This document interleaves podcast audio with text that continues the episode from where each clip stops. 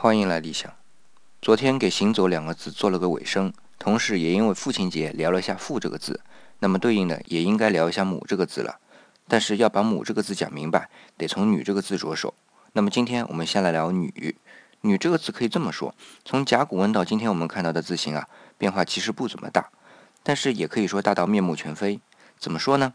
一开始“女”这个字是一个头戴发簪、屈膝跪地、双手环抱的人这么个形象。画出来呢，也就三笔够了。今天我们看到的字形也是三笔，但看不出是人的样子了啊！且听我给你一笔笔说。